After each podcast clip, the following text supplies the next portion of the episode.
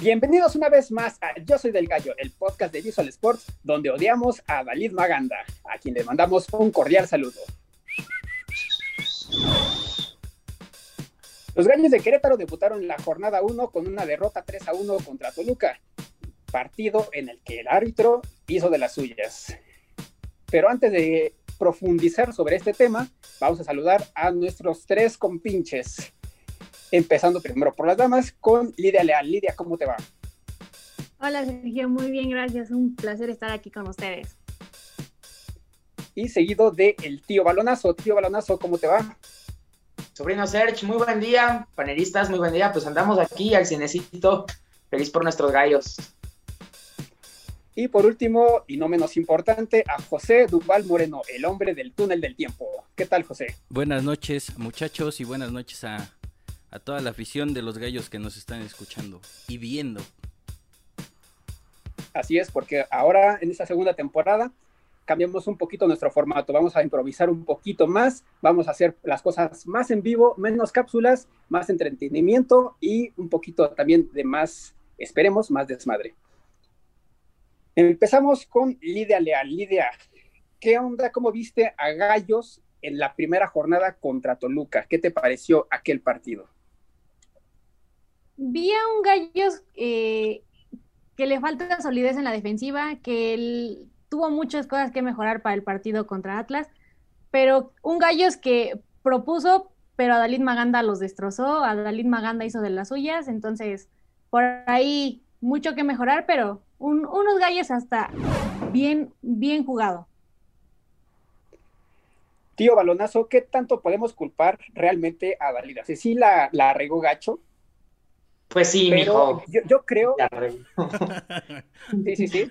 Pero Gallos arranca este, ganando el partido 1 a 0. En solamente unos cuantos instantes le dan la vuelta. Ahí no tiene nada que ver a Dalí Maganda.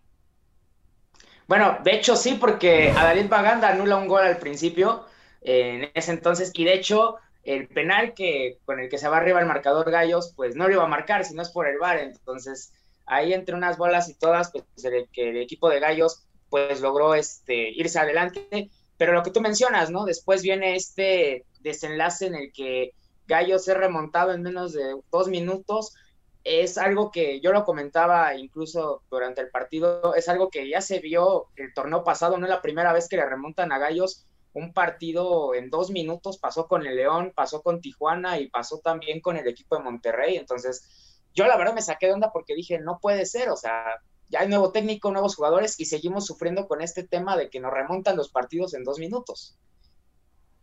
José Duval Moreno, ¿cómo viste a, a, los Diablos, pero sobre todo a los Gallos? Yo los vi y yo creo que al mismo nivel, pero siento que sí fue mucho factor. Ese Maganda que como decían ahí en las redes, la, la pachanga de Maganda hizo su, su fiestononón ahí. Y pues desgraciadamente fue en contra de Gallos el marcador. Yo siento que sí influyó mucho el arbitraje, pero también le falta mucho a Gallos, al menos en el primer partido y ahorita en el segundo partido contra Atlas. Eh, no, no les veo por dónde si van a jugar pues así todo el torneo. Esperemos que sea porque son las primeras jornadas, quizás con el tiempo vayan mejorando, pero los dos partidos, siento que contra Toluca fue un poco más movido, a pesar del, del arbitraje, pero contra Atlas como que sí me decepcionaron un poquitín, a pesar de la, de, la victoria. Bueno, no te pregunté de Atlas, pero está bien. disculpe, disculpe, me adelanté. Simplemente para terminar como este, esta, esta parte de las críticas a, a Dalid, eh, hay que dejar muy claro, hay que recalcar que una cosa es la capacidad en la que te, estás desenvolviendo en tu trabajo, en este caso en el arbitraje, y otra cosa muy destacable por parte de Adalide en cuanto a lo, personal, y creo que también es un ejemplo, la lucha contra el racismo. Ojo, las críticas hay que separarlas un poquito del racismo, que no caigamos o no, combinemos esos factores. Una cosa es el rendimiento y otra cosa es los aspectos sociales. Y ahora vamos con el partido del Atlas, Lidia Leal. ¿Notaste alguna mejora de Querétaro por parte de, respecto, mejor dicho, de la primera jornada a la segunda? Sí, ahí el Piti con sus ocho cambios eh, hizo un equipo nuevo, un equipo que mejoró, sí, pero también enfrente estuvo un Atlas, un Atlas que jamás propone, un Atlas que deja mucho que decir jornada tras jornada. Entonces, por ahí fue un rival un tanto a modo, pero se le complicó mucho a los gallos. Tío Balonazo, si la táctica es dormir al rival sin importar que también duermas al aficionado, es vale la pena eh, este tipo de táctica, vale la pena este sacrificio, digamos, en cuanto a espectáculo pues tomando en cuenta, eh, yo, yo, le estaba diciendo de burra, pero tomando en cuenta las este, especificaciones que tenía el partido, jornada 2 en domingo a las 9 de la noche, cumplieron con las expectativas de un partido para dormir. O sea, estaba puesto en la mesa para que fuera un partido, eh, pues, ahora sí como de, dicen de burla, pero la verdad es que fue así de fecha 2, porque hubo un momento en el que ni Atlas ni Gallos se encontraban en el, juego y como pues ustedes decían, ¿no? el tema de los cambios del Piti Altavirano de aventar ocho hombres eh, nuevos en la alineación, más allá de si por el tipo de competencia que ahorita está ejerciendo el Piti en el plantel, si también hubo lesionados, como fue el caso de Magallanes y de Montero, sorprendió mucho incluso el, tema de Kevin Ramírez y de Gira Alcalá, pero pues obviamente le dio al trámite del partido el primer tiempo muy pasivo Gallos, si no es por el penal que termina fallando Silveira, pues no se hubiera llevado nada prácticamente Gallos y el Atlas desaprovechó que Gallos no estaba despierto, porque vienen los cambios para la segunda mitad y ahí sí se empieza a ver un poco más el funcionamiento de lo que te provoca un hombre como Kevin Ramírez dentro del terreno de juego. Oye, tío, y tú que eres aficionado a la NFL, ¿qué, qué, ejemplar, ¿no? La, liga, la NFL, de mover eh, o de, no empalmar el horario de la, de, juego contra Querétaro para no, no, no ser opacado por el, partido entre Querétaro y, Atlas, ¿no? Pues sí, pero eh, el problema de ahorita de Gallos es que no ha tenido un horario fijo. O sea, han jugado a las 5, han jugado a las 7, han jugado a las 9. O sea, es el tema de que, pues sí, ahorita por el tema del rating, como tú llamas, que más que nada por la preferencia de Fox Sports, ¿no? Porque al final Fox Sports fue el que transmitió domingo. Eh, y bueno, eso es, pues yo creo que relativo porque al final de cuentas el equipo de Gallos, independientemente del horario, debería de estar jugando bien. Aunque si hubiera gente, en lo personal, siento que eso sí le, le molestaría más a la afición, porque para empezar, cuando se anuncia hace un año el cambio de horario a, domingo, empezando jugando a las 6 de la tarde, muchos aficionados no les gustó para nada, incluyéndome. A mí yo, yo odio que jueguen en domingo, de verdad, odio que jueguen los gallos en domingo. Ahí voy a estar al pie del cañón, sí, pero odio que jueguen en domingo. Y este, y bueno, pues al final de cuentas ahorita porque no hay gente, pero si hubiera gente, no sé qué tanto al aficionado le gustaría seguir yendo a ver a los gallos, eh, pues eh, en domingo. Yo prefiero mil veces el horario del sábado a las 5 de la tarde, o incluso los viernes en la noche, que al principio no me gustaba, pero pues ya, me, luego me fui acostumbrando.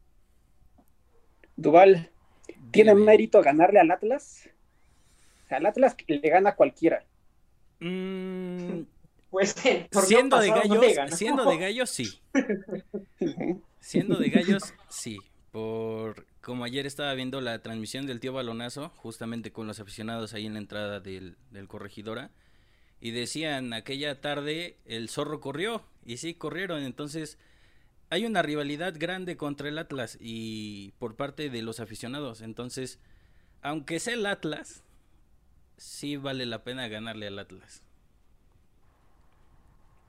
Sí, sí, vale muchísimo la, pena, pero bueno, dejemos ese, ese tema ahí en, el limbo con, con los zorros del Atlas, porque lo que importa ahora es el futuro, porque Querétaro enfrenta a Pumas y arrancó eh, en su etapa como local con un contundente 3 a 0 frente al Mazatlán.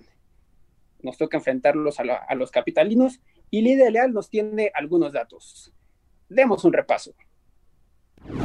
Bueno, les cuento, en esta ocasión está todo parejísimo, se han eh, enfrentado en 30 ocasiones, los gallos han ganado en 10, los pumas en 10 y han empatado en 10 ocasiones, entonces en ese sentido eh, todo está parejísimo, han habido 90 goles entre ambas escuadras, 48 para los eh, Pumas, 42 para los Gallos. La mayor goleada que se ha dado entre ellos ha sido por 4-0 favorable a los Gallos en el Corregidora, en aquel 10 de septiembre del 2011 con hat-trick de Carlos Bueno y un gol más de Franco Niel. Eh, también ha habido resultados más abultados, como ha sido el 4-1 de los Pumas en CU el 11 de septiembre del 2016 y un 4 por 3 de los Gallos en casa el 25 de febrero del 2017. El último resultado entre ellos fue un 3 a 2 en CU el 26 de julio del 2020 con un doblete de Dineno y un autogol de Daniel Cervantes. Por los Gallos anotó Ángel Sepúlveda y un autogol de Nico Freire. Eh, partido que fue condicionado para los Gallos por la expulsión de Poncho Luna. Y la historia entre Gallos y Pumas es amplia y para ello está José Duval Moreno con el túnel del tiempo. Bueno, en el túnel del tiempo yo creo que hay algunos capítulos con los universitarios que son memorables, como aquella chilena de Escoro, que por cierto la pueden escuchar a través del podcast, está ya en Spotify, por aquí arribita les dejaremos la liga de, de aquel episodio, pero esta ocasión yo elegí la jornada 8 del Clausura 2017, donde Querétaro le pegó 4 goles por 3 a Pumas, eh, una alineación donde había hombres importantes para la plantilla como Thiago Volpi, eh, Miguel Martínez, Neri Cardoso, Jonathan Bornstein, Emanuel El Tito Villa. Eh, Querétaro era dirigido por Jaime Lozano y Pumas era dirigido por Paco Palencia.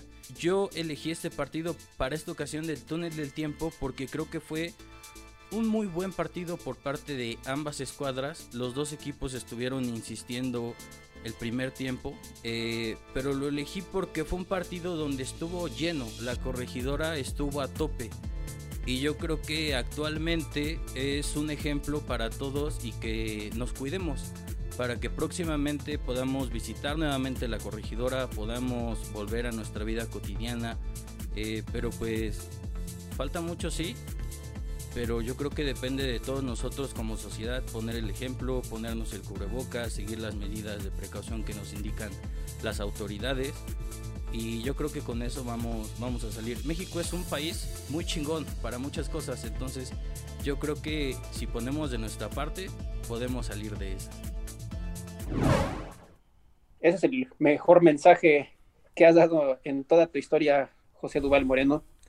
Y que también no, es por, hacerle burla, sino por este, porque es, así.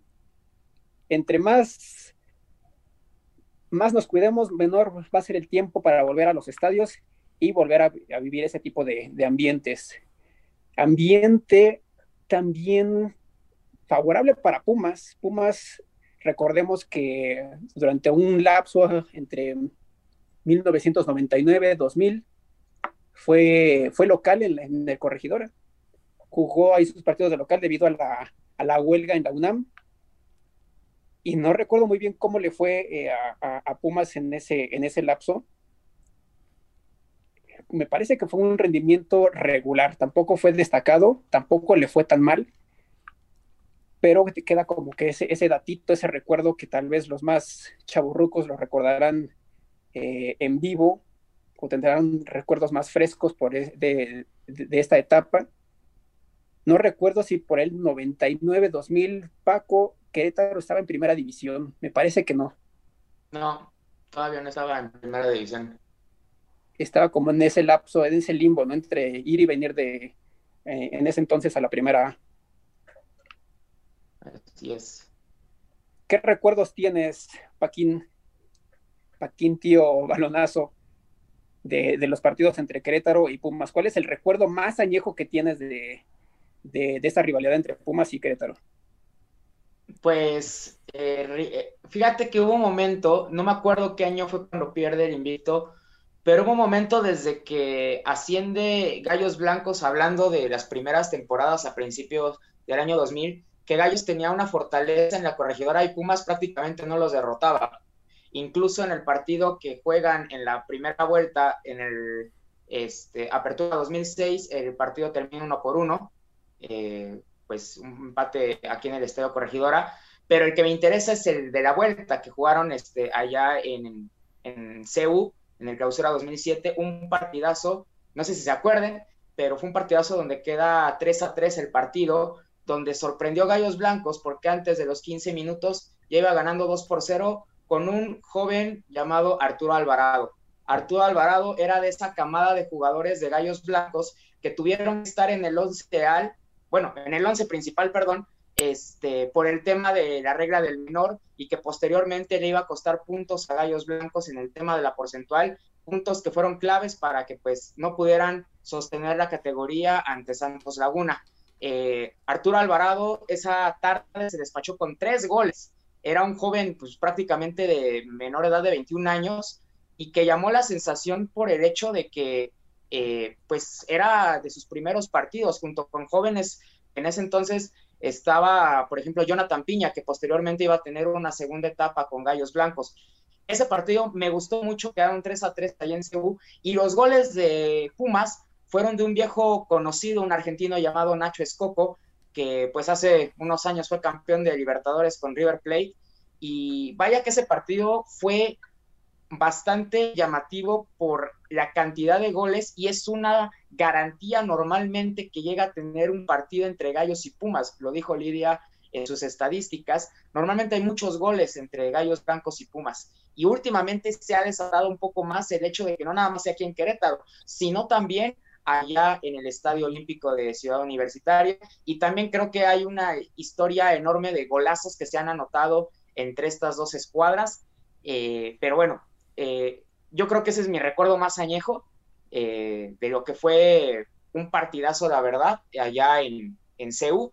Y bueno, yo espero que aquí en Querétaro pues pueda levantar algo, porque obviamente ahorita viven dos realidades diferentes el equipo de Pumas y Gallos Blancos. Pumas con muchas bajas y que prácticamente va con su cantera teniendo en la espalda el subcampeonato y Gallos Blancos con una estructura nueva con el Piti Altamirano, que, que a pesar de, de tener esta eh, experimentación, por decirlo así, de ocho cambios, eh, pues le funcionó al Piti y ojalá que, yo espero que el Piti no se vuelva Juan Carlos Osorio y que de verdad tenga un once ideal ya bien fijo, porque si no, vamos a andar experimentando y al rato vamos a ver a Gira Alcalá de centro delante. Justo iba con, eso para Lidia Leal, antes de inaugurar una sección, se me acaba de, de ocurrir. Lidia Leal, ¿tú crees que sea ideal o esperas que haga de nueva cuenta ocho cambios o, una, no sé, unos tres, tampoco hay que exagerar. Pero que haga varios cambios de nueva cuenta el Peter Tamirano contra Pumas o equipo que gana no se toca. No, yo creo que sí va a hacer cambios, pero no va a ser ocho cambios. Yo creo que máximo hace dos cambios y va a ir de acuerdo a que se recuperen algunos jugadores o como él los vaya viendo en el rendimiento en la semana. Y yo creo que también va a haber cambio en la portería, porque por ahí va el tema de, del Piti de ir experimentando. ¿Tú, Duval? A mí, para empezar, yo digo que no me quite a Gil Alcalá de la portería, por favor. Y para seguirle, que también nos deje, nos deje a Da Costa, porque es un crack. No, no nos lo merecíamos. Discúlpanos, Da Costa.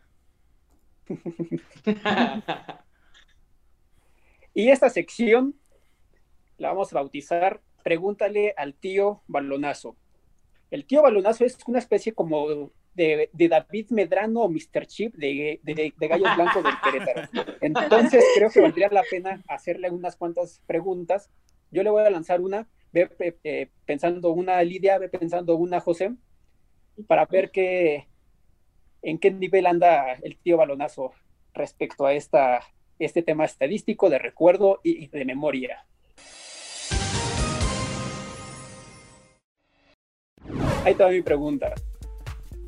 ¿Cuándo fue la última vez, esto respecto al partido contra Atlas, cuándo fue la última vez que Querétaro ganó 1 a 0 en el Corregidora, torneo de liga? Eh, pues el torneo pasado, eh, ganaron 1 a 0 a Cruz Azul con un solitario gol, no me acuerdo si fue de Madrigal. ¿Fue en la misma portería? Sí, fue en la misma portería y fue en los primeros minutos. Bien, la libraste. Vas, Lidia. Ay, no sé. Es que Paco se lo sabe todas. Bueno, Vas, Lidia, acábalo. Ah, es que la iba a hacer, pero ni yo me sé la respuesta, así que vas, Paco. ¿Cuántos jugadores se llevó Grupo Caliente de Gallos Blancos? Puta. contando fuerzas básicas. y femenil. Sí, y femenil. Y femenil. no, no me sé el número exacto, pero al menos estoy entre 8 y 10 los que se llevaron. Creo que te fuiste muy abajo, pero por ahí va. Yo creo. O sea, los que me acuerdo, porque mira, es Marcel Ruiz, fue Clifford Aguayé, fue Izar, fue Cortizo, fue este Nahuel Pam, fue Castillo, fue Gerson, y a lo mejor me anda faltando uno. Fue todo, y hasta los utileros también. Exacto. Hasta los utileros todos, o sea, se llevaron a todos. Creo que también se, este, se llevaron a Betziel, pero no entró en planes después. No, es un regadero de acá. Sí, un montón fueron. Dale, Duval. A ver, una fácil y que te vas a acordar sencillo es un partido donde Camilo Zambeso hizo dos goles de tiro libre. Dorados. Sí, Frente a un Y tal me acuerdo Maradona. no tanto por, por, por el rival, sino por lo que dijo Maradona después del, de este, del partido que lo alabó, que le dijo que le pegó como Dios. Exacto. Y pues sí, se extraña, se extraña Lobito, se extraña, claro que sí. Y también se extraña Maradona, caray. Un saludo Descansa, hasta el cielo, Diego. Música sad para este momento.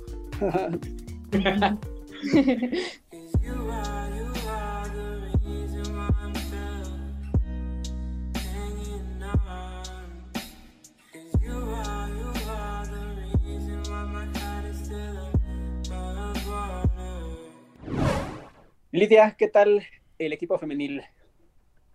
El equipo femenil que dio un partidazo contra el San Luis en el clásico de la 57 edición femenil, eh, que de último minuto con gol de Dani Sánchez, y no se me olvida su apellido de ella, eh, ganaron 3 a 2, eh, partidazo en todos los sentidos, se vieron dos veces abajo en el marcador, pero supieron reponerse y Carla Rossi, que es una máster en lo táctico también, por ahí supo leer el partido y llevarlo hasta el último minuto y de hecho los goles fueron muy parecidos con el de Chico da Costa y la celebración casi idéntica también. Hablando de, de todo este desastre entre Grupo Caliente y, Querétaro, creo que una de las, uno de los aspectos más importantes, más valiosos que rescató Querétaro, o que no rescató, sino con lo que se quedó Querétaro fue Carla Rossi, precisamente, eh, después de su, de su etapa con Cholos. ¿Qué te parece eso, Lidia? No, Carla Rossi, jamás me cansaré de decirlo y se lo he dicho muchísimas veces a ella en conferencia de prensa que mis respetos para lo que hace y mis respetos para cómo piensa y cómo lee los juegos y cómo evalúa a los rivales. Es una excelente directora técnica y espero que dure mucho tiempo en Gallos Blancos y pueda llevarlas a hacer historia. ¿No te gustaría verla en selección mexicana ahora que han despedido a Christopher Cuellar? Uy, sí, pero pues también dices, o sea, no es por ser egoístas, pero que se queden gallos un, un buen tiempo más, por favor. Carlita, si escuchas esto, no nos dejes, please.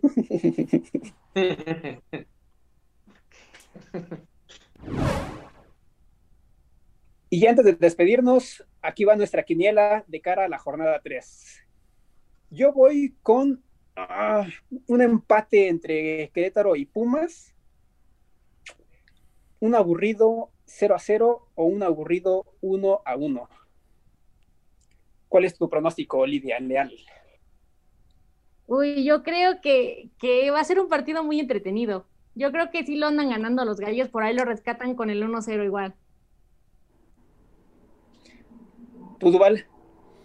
Yo digo que ganan ganan los gallos dos goles a cero con un gol de Crack da Costa y uno de Sepúlveda. Tío, Yo este, retomo lo que dijo Lidia, va a ser un partido entretenido. Van a quedar 4 a 4.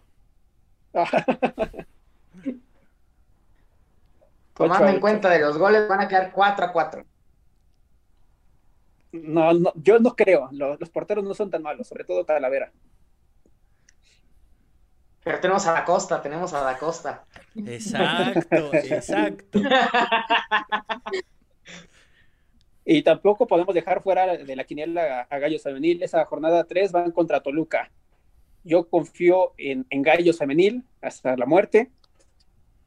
Ganan los Gallos fácil 3 a 0 en calidad de visitante. Lidia, Uy, yo creo que eh, por ahí, ahí la van a tener complicada en Metepec, pero sí lo andan ganando 2-0. Duval. 2-1 a las gallitas. Tío. 1-0 ganan las gallitas. Listo. Pues de esta manera nos estamos despidiendo. ¿Dónde nos pueden escuchar, Duval? Nos pueden escuchar a través de Spotify, Google Podcast, Apple Podcast, en Anchor y a través de la página oficial de Visual Sports, el tío Balonazo y Queretano. Ahí nos pueden escuchar, ver, comentar, decirnos todo lo que quieran y recordarle su mami a Maganda. Saludos, Maganda. Nunca te olvidaremos. Y de esa manera nos estamos despidiendo del primer episodio de la segunda temporada de Yo Soy del Gallo. Hasta la próxima. los gallos. Adiós.